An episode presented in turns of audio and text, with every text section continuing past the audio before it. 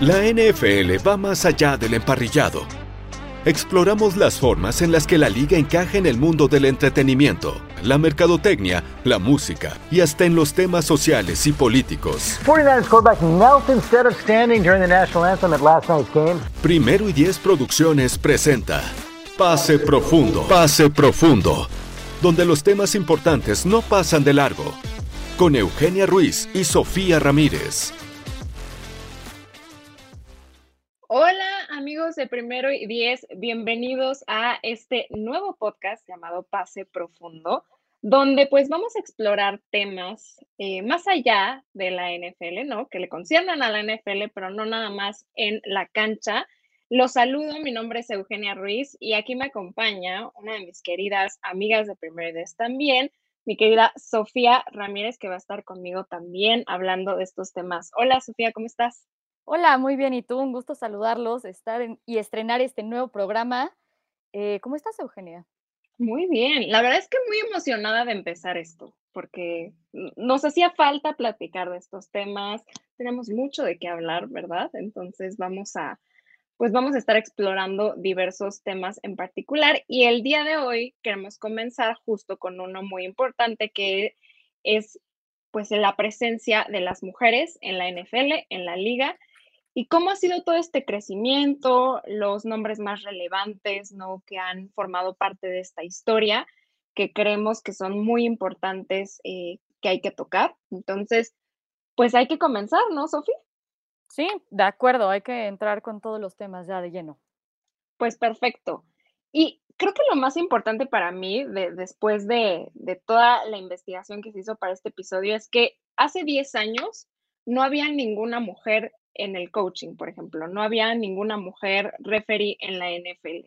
Entonces, si realmente te pones a pensar, es muy reciente esa parte de la historia donde ya empezamos a ver eh, esta presencia femenina dentro de la cancha per se, porque sí ha habido mujeres históricas a lo largo de los años que lleva la NFL, pero en sí en la cancha, en estos puestos de coaching, ¿no?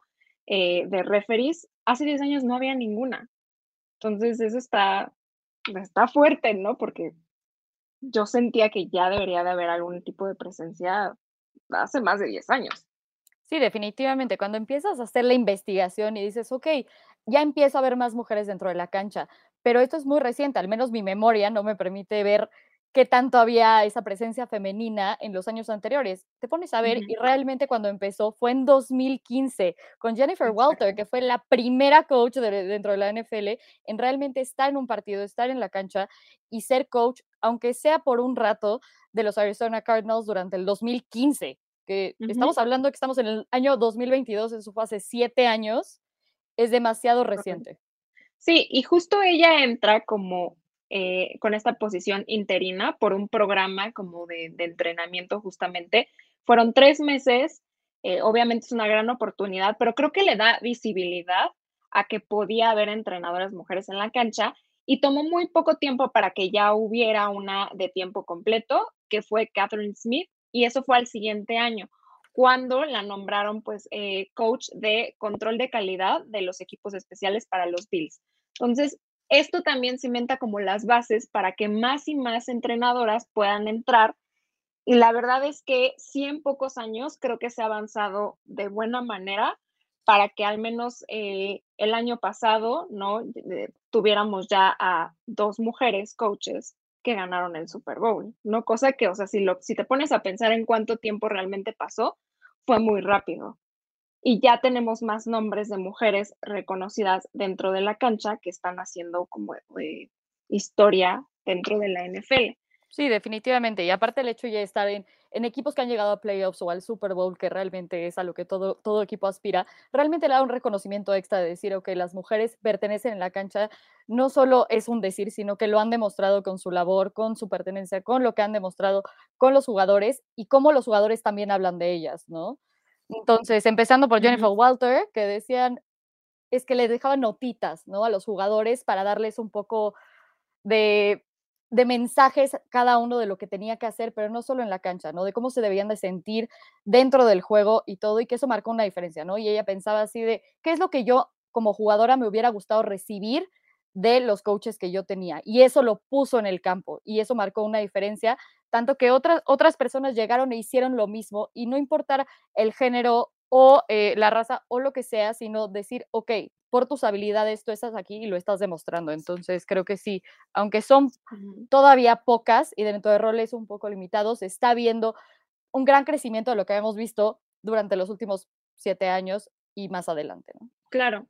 Y gran parte de por qué empieza también a haber más mujeres en estos roles dentro de la NFL se debe a una cosa en particular que fue la creación de este Women's Careers in Football Forum, que se hace anualmente desde 2017. Entonces, la idea es justamente crear eh, pues, un foro hecho específicamente para las mujeres que desean tener una carrera de este tipo dentro de la NFL. Entonces, por ejemplo, eh, desde 2017, que fue su creación, ya ha habido un total de 97 oportunidades dentro de la NFL, colegial y la, y la AAF.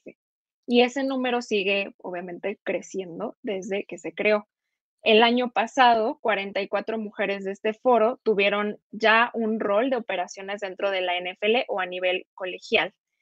E incluso hay anécdotas, ¿no? De que en uno de estos foros, Bill Belichick y Mike Rabel les dieron como su correo a las asistentes y les dijeron, bueno, mándenos eh, o, su, currículum o si quieren ponerse en contacto, tienen alguna duda, pues aquí están nuestros correos. Entonces, la relevancia de, la creación de estos foros es justo para que se creen conexiones, uno, entre las mujeres y la NFL, y dos, para que empiece a haber más oportunidades para ellas y no se quede como en un, ay, sí, estaría bonito tener más mujeres dentro de la liga. Sí, claro, a ver, la creación de este tipo de programas es no solo para, para que la gente los, las conozca, porque no había un lugar donde pudiera conocerlas, sino con conocer sus habilidades, verlas en persona, tener la oportunidad de entrevistarlas, ver cómo funcionan las personas que son y aparte para el desarrollo, ¿no? Muchos de estos programas y foros lo que hacen es hacer programas de desarrollo para que estas personas puedan seguir creciendo en su carrera y saber qué es lo que realmente se necesita para llegar a la NFL y cubrir estos puestos. Incluso decir, bueno, estás en una, en una entrevista, estás en una conociendo a un, a un head coach o a un, a un, coach que te va a entrevistar, qué es lo que tienes que hacer para llamar la atención de esto, cómo puedes encajar y tus habilidades pueden encajar y cómo desarrollarlas de la manera correcta. Y luego crear un lugar donde justo todas las personas de la NFL puedan llegar, verlas en persona y decir, ah, esto existe. Estas personas sí van de acuerdo a lo que yo creo que va, que va mi equipo, que va mi organización. Entonces, igual como en college hay muchos muchos donde la diferencia está en ir a, conocer a los jugadores, al combine o, incluso a las universidades. Ahí también está la diferencia en estos foros de poder conocer a las mujeres y lo que te pueden dar. Claro. Y justo hablando de, esta parte como de la relevancia, eh, creo que hay que hablar de los nombres importantes que han hecho como historia dentro de la NFL, porque sí estuvimos revisando y aunque pareciera que son poquitas, la verdad es que si son varias en diferentes rubros, entonces creo que es importante mencionarlas.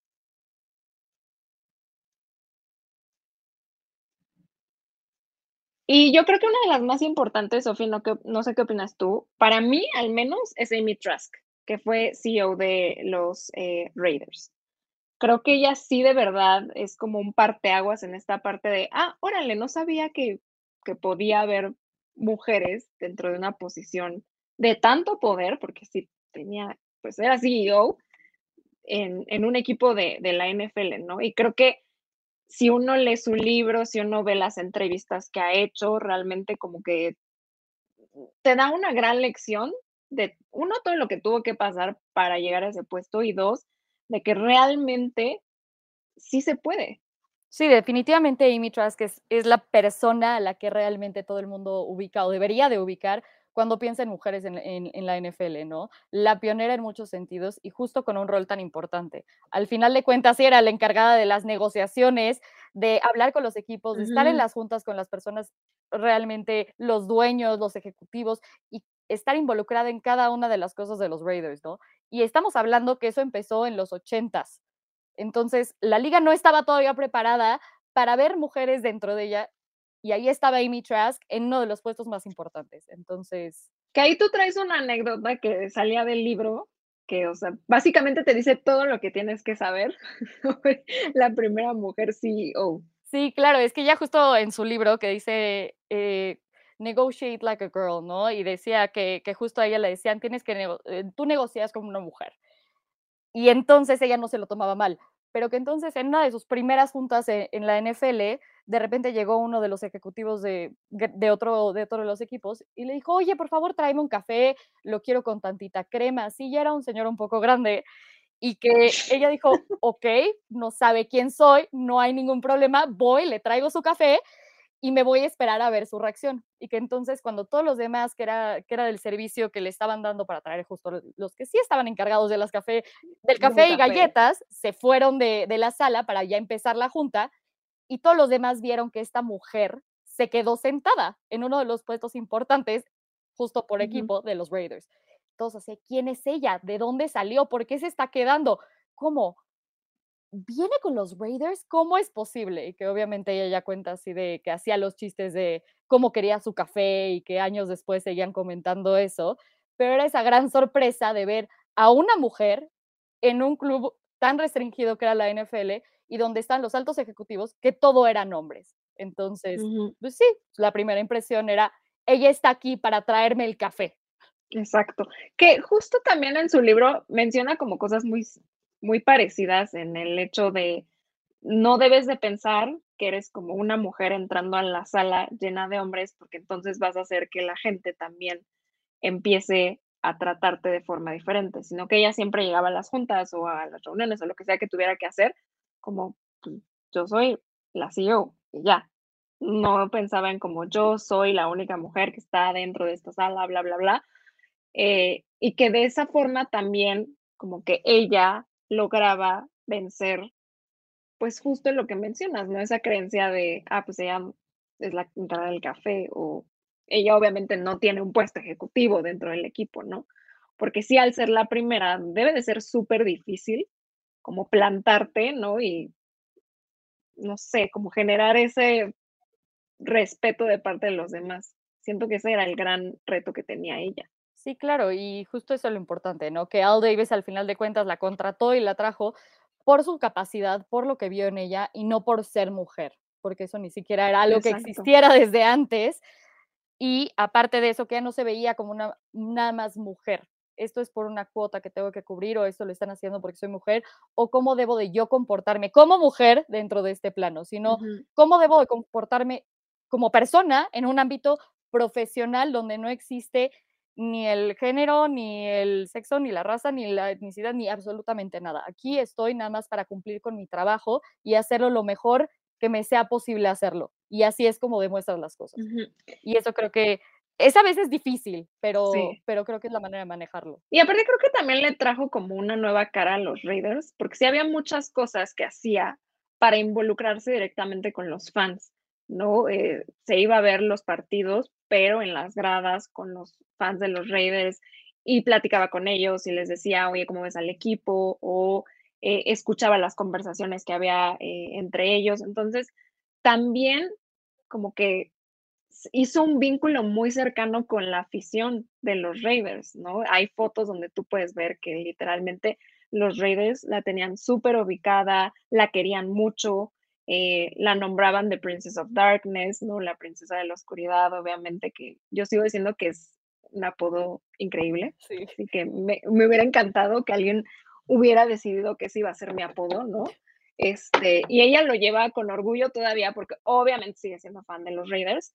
Sé que es un tema difícil para ti, Sofía, hablar de los Raiders, ¿no? Y decir como cosas buenas de ellos, pero estamos hablando de Amy Trask específicamente. Sí, para ustedes que no lo saben, eh, yo soy fan de los Broncos, entonces, si realmente uno de los enemigos públicos principales de los Broncos son los Raiders, sí me cuesta trabajo, pero justo yo pongo a Amy Trask por, completamente aparte, donde de ella puedo hablar maravillas por, por siglos. Y justo ahí va algo que no tenía planeado decir, pero hace, hace unas semanas justo le invitaron a un podcast de personas de Broncos que yo conozco. Y entonces empezaron a platicar sobre su experiencia, cómo ella como persona en la NFL, todo perfecto, cómo veía la división, ahorita que se puso más complicado todo para, para los cuatro equipos. Eh, y ella dijo, bueno, quiero cerrar con una historia muy, muy interesante que creo que les va a resonar, ¿no? De, de Pat Bowlen, que era, que era el dueño de los Broncos, que ya en paz descanse, y de cómo fue de las personas que más la apoyó y que a pesar de todas las diferencias que tuvieran en, manera de pensar o incluso la parte de equipos,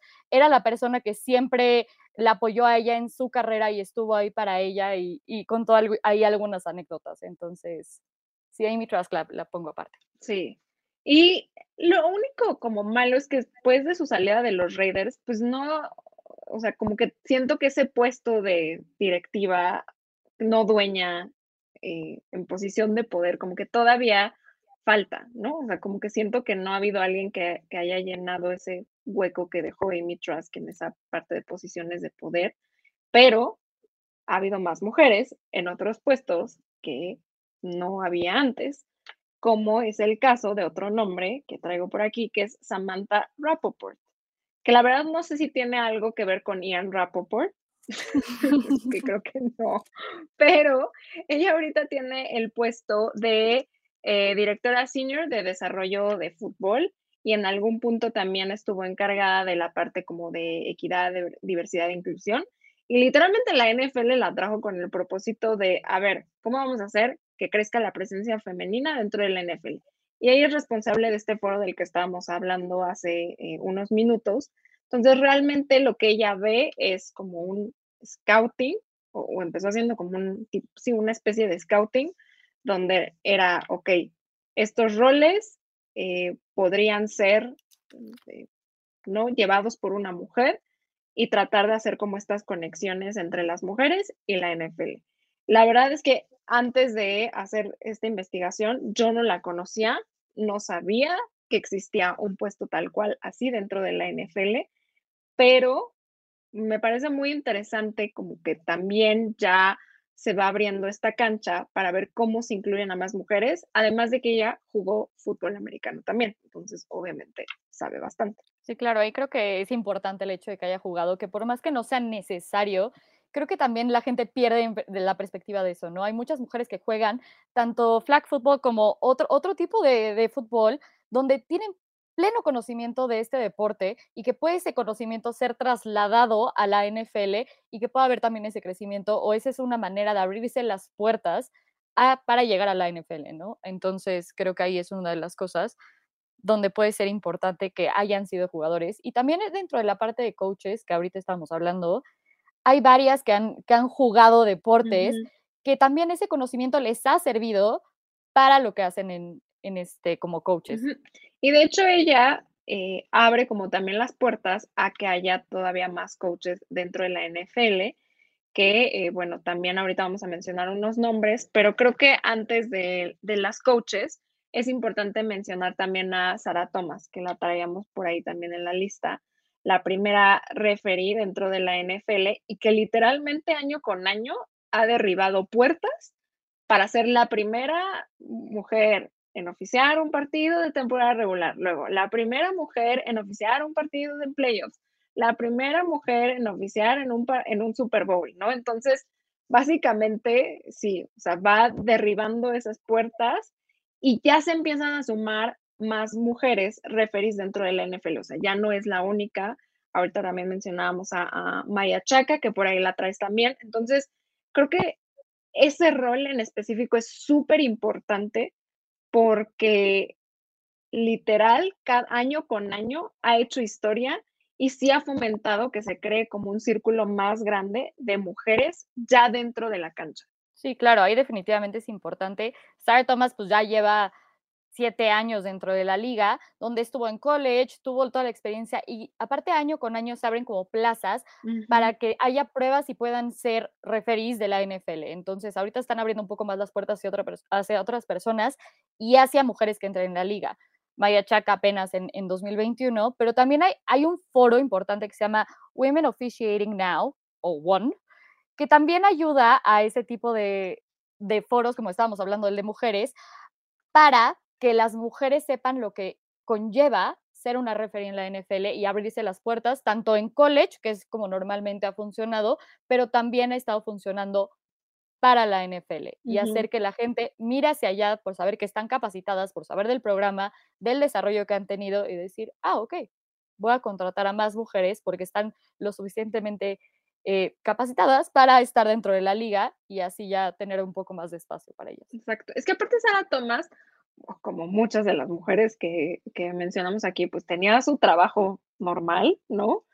Y realmente esto lo hacía como, uno, porque le apasionaba y se pagaba estos cursos, ¿no? De, de referee, empezaba a oficiar partidos, eh, obviamente después subió a colegial, o sea, como que realmente trataba de equilibrar ambas cosas para dar ese salto a la NFL. Entonces, eso sí le costó muchísimo trabajo, pero es una buena noticia porque se van sumando cada vez más mujeres y ya por lo menos hay visibilidad. O sea, sí siento que ver a una mujer en la cancha sí te cambia toda la perspectiva porque a lo mejor era algo que ni siquiera pensabas que podía existir. En algún punto de mi cabeza yo sí creía así como, ah, pues es que nada más está restringido a hombres. Realmente no es que estuviera restringido a hombres, es que no, o sea, uno no había ninguna mujer que hubiera llegado tan alto. Entonces creo que eso también es súper importante a la hora de la creación como de estos roles, ¿no? Dentro de la NFL. Sí, claro, definitivamente. El ver a una mujer que ya lo haya logrado, que es el, problema, ¿no? Puedes trabajar y dices, aspiro hacia este puesto, pero tienes un límite en tu mente de qué tan alto puedes llegar. Y ahí dices, ah, ok, ¿sabes qué? Si puedo ser no solo referí de college o, o, en flag football o lo que quieras, o nada más comentar algo de deportes, sino estar dentro de la cancha y ser coach y ser completamente parte de lo que se muestra y lo que la gente ve en la televisión, ¿no? Del juego per se. Y entonces sí, sí es muy importante realmente como mujer ver ese tipo de cosas y saber que ya están abriendo las puertas y que hay mujeres que lo hayan logrado y no solo ha logrado una parte pequeña, sino que ya es puestos influyentes dentro de cada parte del, juego, ¿no? Y de cada parte de un equipo. Sí, y por la misma época, porque es como una cascada que no nada más se queda como dentro de la NFL, porque por la misma época también empezamos a ver por ejemplo, que estaban eh, la primera referida dentro de la NBA, después la eh, primera pareja, o sea, tal cual más de una mujer, igual dentro de la NBA. La primera mujer que estuvo de árbitro en un partido eh, de Champions League, o sea, que no es como cualquier cosa y que aparte la pusieron en uno donde estaba Cristiano Ronaldo, o sea, iba a tener todos los ojos encima. Y después también vemos a Sara Thomas, pues haciendo historia en un Super Bowl que le llovieron muchos eh, comentarios negativos, qué raro, ¿no? Porque no se esperaba que hubiera comentarios negativos en contra de una mujer oficiando en la NFL, ¿no? Entonces, para sorpresa de nadie, hubo mucha gente que criticó eso y creo que es doble presión, porque sí, aunque uno no quiera que sea así, sabe que si en algún momento Sara Tomás hubiera hecho un call malo, la gente, o hubiera habido gente que hubiera expresado, ah, pues es que, ven, por ser mujer, no puedo oficiar bien dentro de un partido. Y la verdad es que hizo un muy buen trabajo y eso también abre las puertas a que más mujeres se animen a formar parte dentro de un cuerpo de arbitraje dentro de la NFL. Sí, obviamente las críticas eh, llovieron y seguirán lloviendo justo por esa falta de costumbre, ¿no?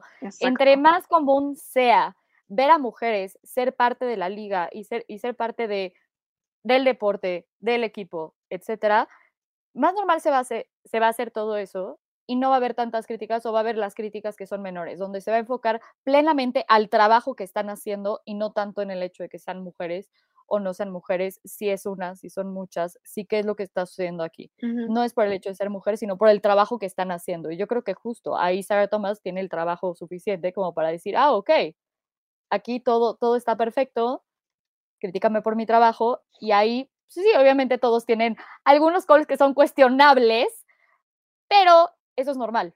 Y eso se referir dentro de la liga. Pues sí. Eh, ¿Qué otras mujeres, digo que no sean coaches, te llaman la atención dentro de eh, la NFL? Uy, dentro de la NFL en general, bueno, ahí yo voy a hablar de, de manera personal, obviamente, porque eh, pues, la relación la tengo un poco más con, los Broncos. Y creo que algo que, estamos hablando de altos puestos dentro de, la NFL este, es Kelly Klein, ¿no? Que ahorita la pusieron como Executive Director of Football Operations y es como la mano derecha del General Manager que, es George Payton, ¿no? George Payton llegó en 2021 para hacer el reemplazo de John Elway y dijo, la mejor persona para ser mi mano derecha va a ser Kelly Klein. También estuvo en los Minnesota Vikings, igual que él. y, estuvo desde, empezó su carrera como, como una becaria, un, programa de internship en 2012, después fue promovida a scouting en, en, este, en college, y después de eso ya estuvo en los Broncos como mano derecha de George Payton, y yo creo que ya ha sido, bueno, en su primer año realmente logró que, lo, que, los Broncos ganaran un premio por el mejor draft, lo cual no solo puedes achacárselo a, a George Payton como muchos hacen, sino que es todo el team de scouting que hace ese trabajo. Entonces es George Payton y Kelly Klein principalmente, y luego ya están los demás. Pero creo que, que ella es un gran ejemplo de alguien en la liga que, que, realmente respeto. Y aparte, pusieron hace como dos días o tres días un post en la NFL hablando de ella, entonces también ahorita lo tengo en la mente. No, pero está perfecto. Yo, por ejemplo, una, porque también por lo que hago en, en mi carrera me llama mucho la atención que es justo eh, Charlotte Jones, que es la hija de Jerry Jones, y que literalmente se encarga de la presencia de la marca Dallas Cowboys, o sea, porque hay que saber que los equipos también son vistos como una marca, ¿no? Entonces, lo que ella hace es que ella ve todas las estrategias, todo el tipo de aplicaciones que haya de eh, la marca tal cual. Entonces, si ustedes ven ahí el logo de los Cowboys en, no sé, unos vasos o lo que sea, ella tuvo algo que ver ahí. Y si hay un equipo que literalmente es como marketing, marketing, marketing para su, marca, son los Dallas Cowboys, ¿no? Entonces está a cargo del departamento de marketing, obviamente. Eh, y literalmente sí es esa persona que tiene como todas esas ideas detrás del equipo. Por ejemplo, eh, fue la primera que decidió hacer como una colaboración con Victoria's Secret para abrir tiendas dentro de eh, como el compound de, del estadio. Y ya de ahí también varios equipos fueron adoptando como esa estrategia también. Entonces, obviamente es una mastermind detrás de esa parte de cómo voy a hacer que los Cowboys sigan generando dinero como una marca per se. Entonces, creo que ese trabajo eh, no es nada sencillo se ve más como un trabajo enfocado en el entretenimiento per se, pero creo que también ha ayudado a que los Cowboys sigan teniendo ese boost de fanáticos a pesar de no ganar nada ya en mucho tiempo. O sea, porque mantener ese estado de seguir trayendo fanáticos nuevos mientras el, los resultados deportivos no te ayudan es una tarea muy grande, porque si tú ves los equipos obviamente que empiezan a ganar popularidad en los últimos años, pues sí es porque han ganado un Super Bowl, porque traen a una figura, eh, no un jugador bastante popular, pero en el caso de los Cowboys es cómo voy a traer a las nuevas generaciones. sí, las viejas son las que están ahí, ¿no? O sea, como esperando a que ganen algo. Pero estas nuevas generaciones, eh, prácticamente todo ha sido a través de un trabajo de marketing y Charlotte Jones eh, ha sido la encargada en hacer esto. Entonces creo que también es súper importante y creo que también el poder que tiene dentro de los Dallas Cowboys es, es bastante. Sí, y yo creo, ahorita que hablas de ese tipo de puestos, o sea, en, no tanto en el caso de, de, los Dallas Cowboys, pero justo me puse a ver en, en el research para esto, cómo estaban hechas lo que le llaman el front office de diversos equipos, ¿no? Y me sorprendió ver que justo en, en, la parte de mercadotecnia, de recursos humanos, cosas que chance la gente no está tan consciente porque no lo está viendo dentro del campo, dentro de la, dentro de la cámara, cuando está viendo el partido, nada por el estilo, sino todo lo que sucede detrás, la operación tal cual de un equipo y lo que sucede ahí, mucho está hecho por mujeres. Y ahí sí digo que cuando digo mucho es, está hablando de un 30, 40%, donde realmente no esperarías tanto input de, de, la parte femenina dentro del equipo completo, dado que no lo tienes dentro de la parte del campo. Entonces, ahí sí me impresionó ver cómo justo toda la parte de, de creación de contenido, marketing, recursos humanos o incluso este, algunas partes de redes sociales, de operaciones. por ejemplo, las eh, creo que hay un dato, la mayoría de las mujeres, o sea, más bien, de todos los equipos, quienes están encargados de redes sociales, o sea, como la directora de redes sociales, por así decirlo, la mayoría son mujeres. O sea, hay muchísimas mujeres trabajando en esa parte. Y si ustedes vieron, eh, por ejemplo, cuando lanzaron los calendarios eh, las, este, hace pues, unas semanas, o este, literal toda la temporada regular, ¿no? Los posts, esta como creatividad que ha ido surgiendo poco a poco dentro de las redes sociales, mucha es llevada por mujeres, o sea, la gran mayoría es llevada por mujeres y la verdad es que sí le han dado un poco la vuelta a cómo se percibe las marcas de los equipos ante la gente, porque también ese es un rol muy difícil, eh, por lo que decíamos, tienes que atraer nuevos fans y conservar a los que tienes a pesar de lo bien o mal que le vaya al equipo. Entonces, convencer a, los fans de quedarse o atraer nuevos, sin importar lo mal que les vaya, creo que sí es, es un trabajo bastante complicado. Sí, definitivamente. Ahorita que lo estabas diciendo, me puse a pensar, ahorita que salieron este, todos los videos de, del calendario, todos los equipos lanzan este video promocional diciendo contra quién van a jugar y cuál, cuál es el calendario de la temporada. Por ejemplo, todo el mundo habló del de los Chargers, ¿no? Que es realmente, eh, los Chargers está liderado por una mujer. Ok, mucho del trabajo lo hizo un hombre, pero el área como tal está liderado por una mujer. Entonces también eh, la parte de los Broncos que el año pasado eh, ganaron un premio por lo del internship de, de, Peyton Manning, también está liderado por una mujer. Y entonces te pones a pensar y ese, y ese pequeño cosas, ese, contacto que tienen con los equipos, justo para llamar más, más fans o emocionar a los fans actuales sobre la temporada que viene, mucho es hecho por mujeres. Mucho es hecho por mujeres. Y también hablamos, por ejemplo, de posiciones de, ya más alto nivel, dueñas en la NFL, porque hay varias mujeres que son dueñas de equipos de la NFL, ¿no? A, a, mí se me viene a la mente, por ejemplo, el nombre de Kim Pegula de los Bills, que es dueña de los Buffalo Bills, pero también del equipo de hockey de Buffalo. Entonces, eh, obviamente ella tiene mucho que ver en este también como esta renovación de los Bills, como este cambio, ¿no? Que sí fue bastante grande de ser una franquicia que en la mente de muchos pues era una franquicia perdedora, ahora lo que son los Bills. Entonces, ella tiene mucho que ver y la influencia que tiene Kim Pegula dentro de los Bills es bastante amplia al ser la dueña, pero sí le dio como toda esta renovación tal cual a la franquicia pero creo que tú traías también por ahí un, una, una lista de algunas otras mujeres dueñas en la NFL.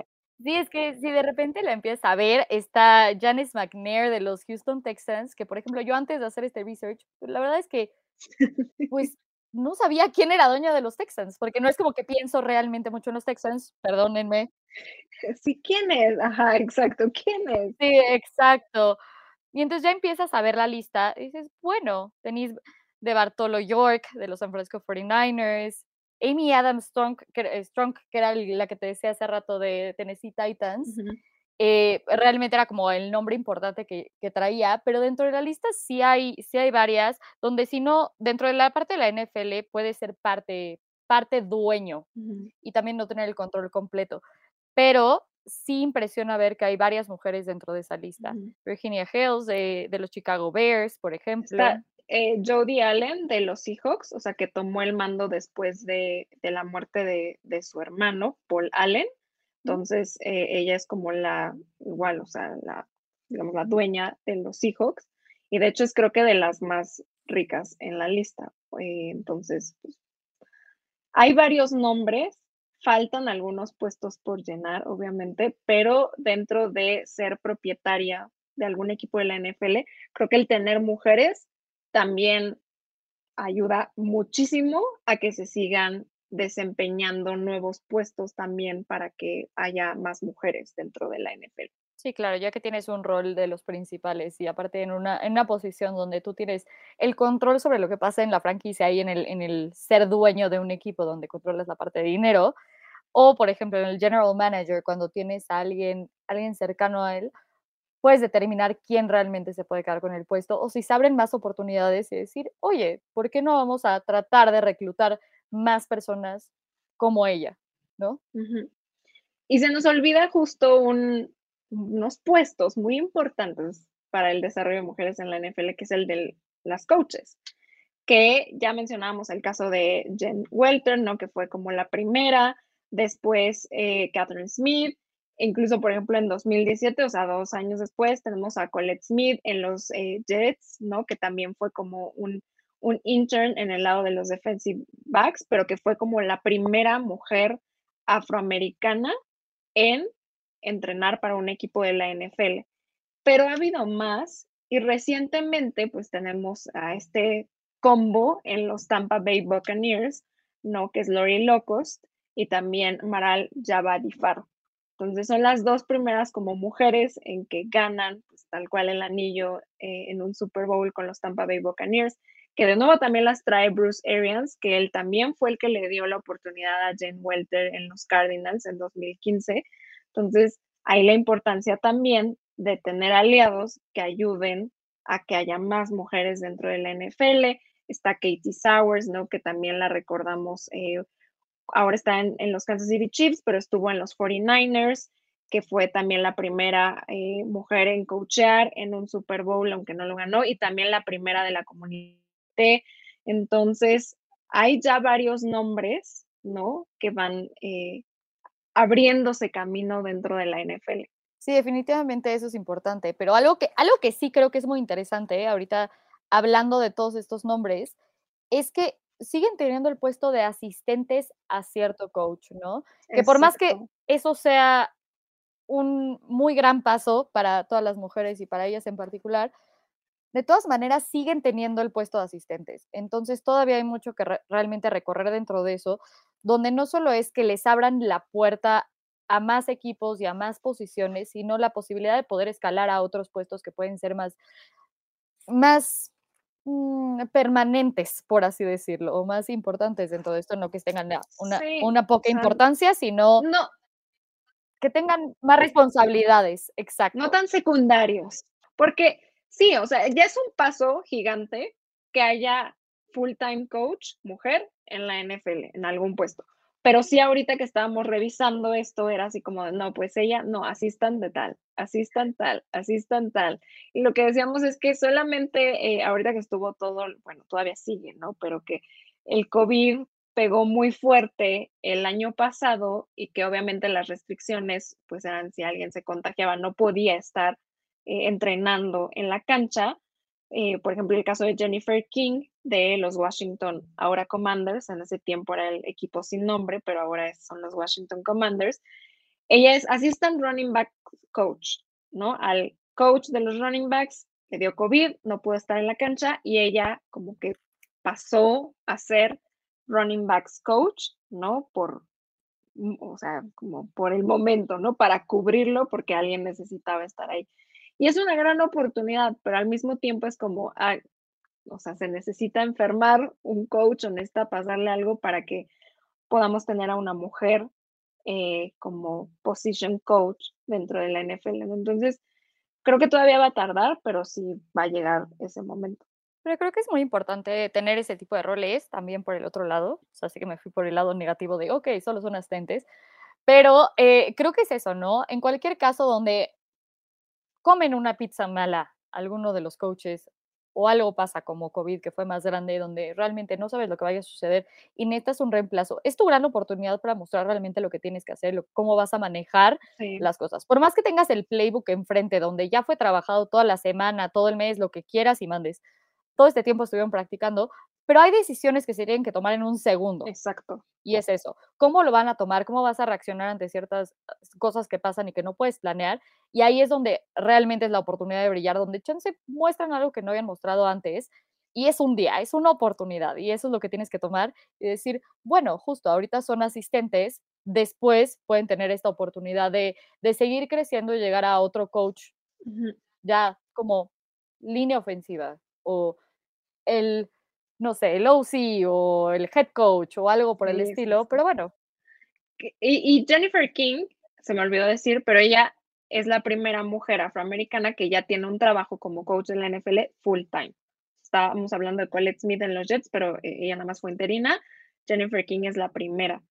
Y hay muchas historias, o sea, muy padres de estas coaches, de cómo se abrieron camino para llegar ahí me acuerdo de la de Lori Locus, que literal, pues era su sueño. Entonces, que literal estuvo tocando puertas hasta que alguien le abrió la puerta. Me acuerdo que quien le, quien le dijo así como, oye, hay un puesto en los Tampa Bay Buccaneers, con Bruce Arians, háblale, fue Katie Sowers. Entonces ahí está como el, la importancia del women supporting women, ¿no? De las mujeres necesitan apoyarse entre sí, porque ella fue la que le dijo, oye, habla, ahí hay algo, ve, literal se movió y sí, acabó teniendo ese puesto de Assistant Defensive Line Coach en los Tampa Bay Buccaneers, que todavía lo tiene, en su es el tercer año, creo, en el, que, en el que va a tener este puesto.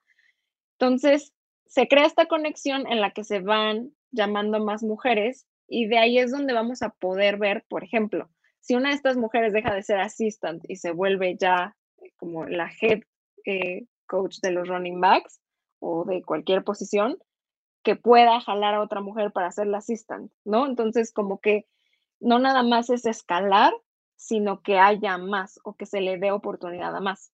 Sí, definitivamente. Y esa es la cosa, que obviamente dentro también de los foros de los que estamos hablando, llegan a conectar mujeres con otras mujeres y decir, ah, ok, sabes que hablé con ella, vi lo que puede hacer, vi la capacitación, cómo ella trabaja, qué es lo que tiene detrás.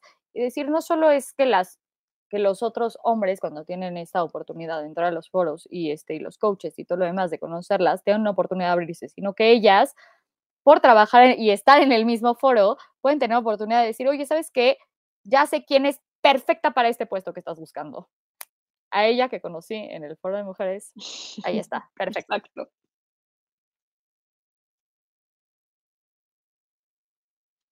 Oye, Sofía, y antes de irnos, creo que hay que hacer esta pregunta, pues no sé si incómoda, pero creo que es necesaria. Hay específicamente dos puestos que creo que si se llegan a llenar con alguna mujer van a cambiar completamente lo que estamos viendo, que es el de head coach y el de general manager. ¿Tú crees que podamos ver a una mujer head coach o una mujer general manager pronto? Yo creo que en la parte de general manager va a ser un poco más fácil porque por justo lo que estamos hablando ahorita, ¿no? En la parte del staff y cómo está compuesto un equipo, dentro de los roles ejecutivos que tienen, es más fácil que hayan llegado, que esté más lleno de mujeres. O la parte, por ejemplo, en coaching, e, este, ahí no hay tantas mujeres por más que estén más dentro de la, de la cámara o que la gente los ubique un poco más, creo que es más fácil que una mujer llegue a ser general manager a lo que sea head coach. Pero no sé si tú piensas igual que yo.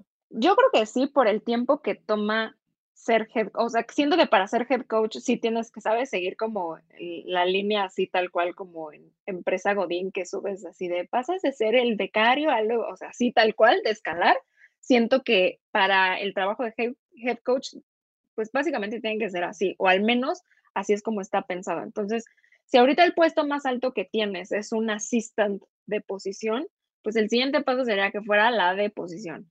Luego la coordinadora, no sé, ofensiva o defensiva, y luego la head coach. Entonces, siento que eso sí te va a tomar muchos años. Y también, además de años, pues toma que la gente crea en ti, confíe y te dé eh, chance para dar el siguiente paso. Que si a head coach, bueno, no head coaches, a coaches de minorías les cuesta trabajo, ahora una coach mujer siento que le va a costar como el doble, ¿no? Ahí tenemos pues todo lo que ha pasado con Brian Flores, ¿no? Que como, o sí, o los coaches afroamericanos que como que no les dan chance de dar el siguiente paso para una mujer, siento que todavía va a ser complicado eh, porque sí parece que no se está abriendo a esas minorías. Y en el caso de la General Manager, es un poco más fácil, creo, porque no necesitas, siento, subir en esa línea. Creo que puedes contratar a alguien externo que tenga experiencia deportiva, por ejemplo, para ocupar esa posición. Entonces, es mucho más fácil, digo, no que sea así facilísimo, obviamente se va a requerir de una mujer con cierto peso, poder y que literal se abra camino para llenar esa posición, pero creo que si ya hay alguien, una empresaria, alguien con esa posición de poder en alguna otra marca, voy a decirlo así, pueda dar ese paso, es mucho más eh, sencillo. Y si ya tenemos ejemplos como el que mencionabas tú ahorita de los Broncos, que prácticamente, pues o sea, ya está ahí lista para dar el siguiente paso, sí creo que va a ser más sencillo ver a una mujer general manager que una mujer head coach, pero algo que también mencionábamos era que en cuanto se dé ese paso de una mujer general manager, quizá sí se pueda acelerar un poco más el que haya una mujer head coach, porque va a abrir mucho más las puertas. Sí, creo que es algo complicado, porque sí, como dices, al final de cuentas creo que es más fácil que se abran camino en la parte ejecutiva o en roles de scouting y que vayan creciendo de esa manera para llegar a GM y que ahí sea más fácil llegar a, la parte de head coach. La cosa es que el head coach realmente está muy limitado. E incluso cuando preguntas es como, ay, no, es que nunca ha tenido, nunca ha tenido esta experiencia. Es la primera vez que va a ser head coach. No sabemos lo que vaya a traer. Y eso es dentro de hombres que han estado dentro de la liga en varias posiciones o grupos por años, que pueden tener 18 años de experiencia dentro de la NFL en distintos roles, pero nunca te dio la experiencia de head coach y por eso no. O incluso head coaches que han sido muy malos a lo largo de los años y se les ha dado una infinidad de oportunidades justo porque ya tienen esa experiencia. Sí, toda la experiencia que tienen es pésima. No sirve de nada, todo lo han hecho mal. No importa porque tienen la experiencia y esta vez va a ser diferente en vez de abrirse el camino a otras personas y a otro, pues sí, que si quieres no han tenido toda esa trayectoria, trayectoria, todos esos años, todo ese currículum. La cosa es que justo ahí hay más trabas, como lo decías de, en lo de Brian Flores, para las personas en general, para entrar a ese club selecto, que es el club de head coaches de la NFL, donde ya es un grupo, un apellido, una persona que ya ha estado dentro de la liga en ese puesto. Sí. Entonces. Creo que justo como lo dices, es como, o sea, hay muchas más trabas, es mucho más cerrado, ¿no? O sea, como que literal es de, no, no, no. O sea, aquí estamos nosotros en nuestro club sí tienes que pasar este examen de admisión. Por ejemplo, yo sigo hablando del caso de Eric Bienemi, que a mí, o sea, no entiendo cómo no tiene una posición de head coach, que, yo creo que Sophie también es un tema un poco delicado, pero eh, sí siento que hay varios nombres que es como, ¿cómo no le han dado ya oportunidad de, de ser, o sea, head coach después del trabajo bueno que han hecho? Pero hay otros, como tú dices, que es como, de verdad, o sea, después de lo que viste, lo vas a contratar. Entonces, sí, no, porque sí hay veces que dices, oye, como Adam Gaze, o sea, ¿por qué seguían contratando a Adam Gaze después del, o sea, lo que pasó? O sea, sé que todo el tema Peyton Manning como que lo ayudó, pero, o sea, después de lo que había hecho con los Dolphins, que los Jets dijeran, ah, sí, vámonos con él, él se ve bueno, o sea, para entrenador, principal, siento que, no sé, o sea, hay, hay, hay, ese es un tema más para debatir, obviamente, pero sí creo que por esas razones va a ser mucho más difícil ver a una mujer head coach. Sí, creo que va a ser mucho más difícil verla como coordinadora. Creo que aquí abrimos la puerta para otros shows distintos donde podemos hablar justo de eso por horas, pero sí, creo que en la parte de head coach va a ser mucho más difícil, justo por todas las complicaciones que han tenido las personas en general para llegar a ese club selecto que son los head coaches de la NFL. Y para ser mujer, sí, coordinadora ofensiva, todo, si de por sí ya se le están viendo para dejar de ser asistente, difícil. Exacto. Eh, creo que va a ser mucho más complicado llegar a ese club selecto de, head coaches donde todo el mundo, por más que hayan jugado por muchos años dentro de la liga, que hayan tenido la experiencia de coaches, que hayan sido eh, offensive coordinators o defensive coordinators y les haya ido muy bien, no logran dar ese último paso, ¿no? Y hablamos de personas que llevan más de 20 años como coordinador ofensivo. Entonces, el hecho de que una mujer llegue a eso sí lo veo como obviamente algo, algo que debe de pasar, y que va a pasar con el tiempo, solo que veo mucho más fácil la parte de general manager porque ya están abriendo las, las puertas en la parte activa, en la parte de scouting y creo que es, sí, más fácil ver a una mujer dentro de ese rol que lo que puede ser head coach. Exacto. Yo al menos espero que podamos ver, digo, de preferencia a los dos puestos, pero si no al menos uno en nuestra vida, así en lo que nos queda de vida, todavía nos falta un buen, entonces tiene mucho tiempo ahí la NFL para que se pongan las pilas y haya una general manager o una head coach, las dos de preferencia. Pero bueno, si en siete años, justo de lo que decíamos de, de Jen Walter, ha pasado todo esto y de Sarah Thomas, yo creo que sí lo podemos ver. Sarah Thomas y, y Jen Walter son del mismo tiempo, es 2015, estamos en 2022, donde todos estos cambios se han iniciado, estos dos foros, tanto para referees como para coaches, eh, partieron de eso para tratar de desarrollar este tipo de personas que puedan llegar hacia la liga y darle entrada. Entonces, ahora con ese tipo de iniciativas y más iniciativas va a ser más fácil para las mujeres que estén dentro de, de roles importantes. Siete años ha logrado esto, creo que en otros siete va a ser el doble o más. Exacto. Y si no, mira, eh, mandamos nuestro currículum en algunos años para General Manager y a ver qué tal. Así, Sophie Ramírez empezó siendo fan de los Broncos, ahora es la General Manager de los Broncos. Uh, ¿Qué tal? ok, yo dije, va a decir algo terrible como los Chiefs o los Raiders, pero está bien. No, no, Sí, El sueño, el sueño, el sueño. Exacto, ok. te puse el sueño. Ya, plan B, los Chiefs. Ah. Así que, eh, ni modo, ni modo, Sophie. Ya de ahí das el salto a los Broncos, ¿ves? Así funciona. Nos conocemos bien en división, puedo dar el salto y decirte lo que hicieron el año pasado. Los secretos, les pasas así como los secretos, sus debilidades, Todo. sus fortalezas y listo, ya está. Es todo un plan maquiavélico para que los Broncos ganen nuevamente. Me gusta esa estrategia, me gusta. Muy bien, pues nos tenemos que despedir de este episodio de Pase Profundo, donde hablamos de las mujeres y la importancia que han tenido dentro de la NFL y cómo también han cambiado la historia, que esperamos que a esta lista de nombres que dijimos hoy se le vayan sumando muchos, muchos, muchos más. Pero también queremos invitarlos, pues obviamente, a que esperen más episodios de Pase Profundo porque vamos a hablar de muchos otros temas importantes eh, dentro de la NFL y que por supuesto se suscriban en todas las plataformas de audio al canal de Primero y Diez para que estén al pendiente de todo lo que va a suceder, no solo con Pase Profundo, sino también con eh, los demás contenidos que tenemos en Primero y Diez. Pero bueno, muchísimas gracias, Sofi, por esta plática y por todo este nombrado de nombres importantes de la NFL, que la verdad no sé tú, pero yo admiro muchísimo, aunque no quiera ser coach de la NFL, no, aunque no quiera ser dueña de un equipo de la NFL, pero que la verdad han cambiado muchísimo la historia y que esperemos que nada más se vayan adicionando más nombres. Sí, claro, no, muchas gracias a ti. Obviamente un gusto platicar contigo siempre. Y bueno, al final de cuentas, este fue una, una pequeña probadita de lo que realmente son muchas de las mujeres influyentes dentro de la NFL.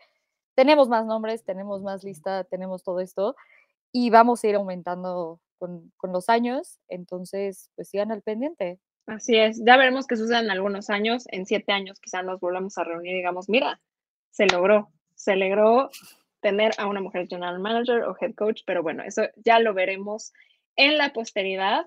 Eh, como les decía, no olviden suscribirse al canal de Primero y Diez en las plataformas de audio, en la que usted prefiera, donde prefiera usted escucharnos, ahí vamos a estar. Mi nombre es Eugenia Ruiz y esto fue el primer episodio de Pase Profundo.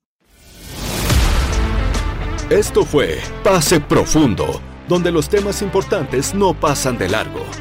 Con Eugenia Ruiz y Sofía Ramírez. Un programa de Primero y Diez Producciones.